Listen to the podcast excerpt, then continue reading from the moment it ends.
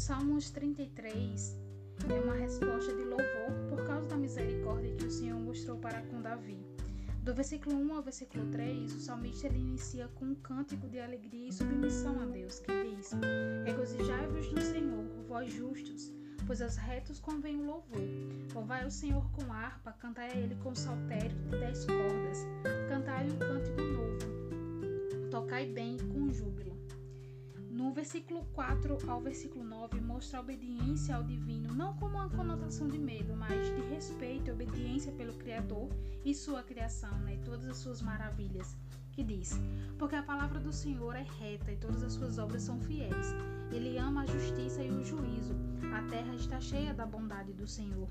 Pela palavra do Senhor foram feitos os céus e todo o exército deles, pelo espírito da sua boca. Ele ajunta as águas do mar como no montão, põe os abismos em tesouros. Tema toda a terra ao Senhor, temam todos os moradores do mundo, porque falou e tudo se fez, mandou e logo tudo apareceu.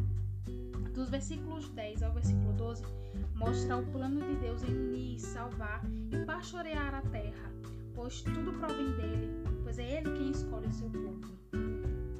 Diz assim: O Senhor desfaz o conselho das nações, quebranta os intentos dos povos.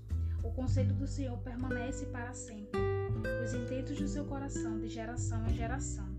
Bem-aventurado é a nação cujo Deus é o Senhor e o povo que ele escolheu para sua herança. Já do versículo 13 ao 19, expressa com precisão toda a onipresença e onisciência de Deus, aquele que tudo vê e está presente em todas as partes. Né?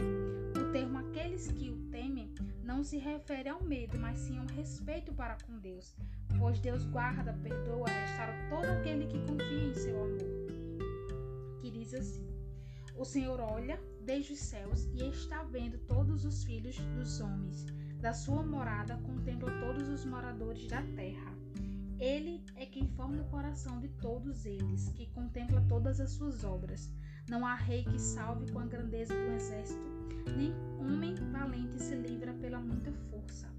O cavalo é vão para a segurança, não livra ninguém com a sua grande força. Eis que os olhos do Senhor estão sobre os que o temem, sobre os que esperam na sua misericórdia, para livrar as suas almas da morte e para conservar vivos na fome. Para finalizar, o salmista conclui nos versículos 20 ao 22 com a expressão de esperança. É pautado na alegria, no amor e na confiança em Deus. Diz: A nossa alma espera no Senhor.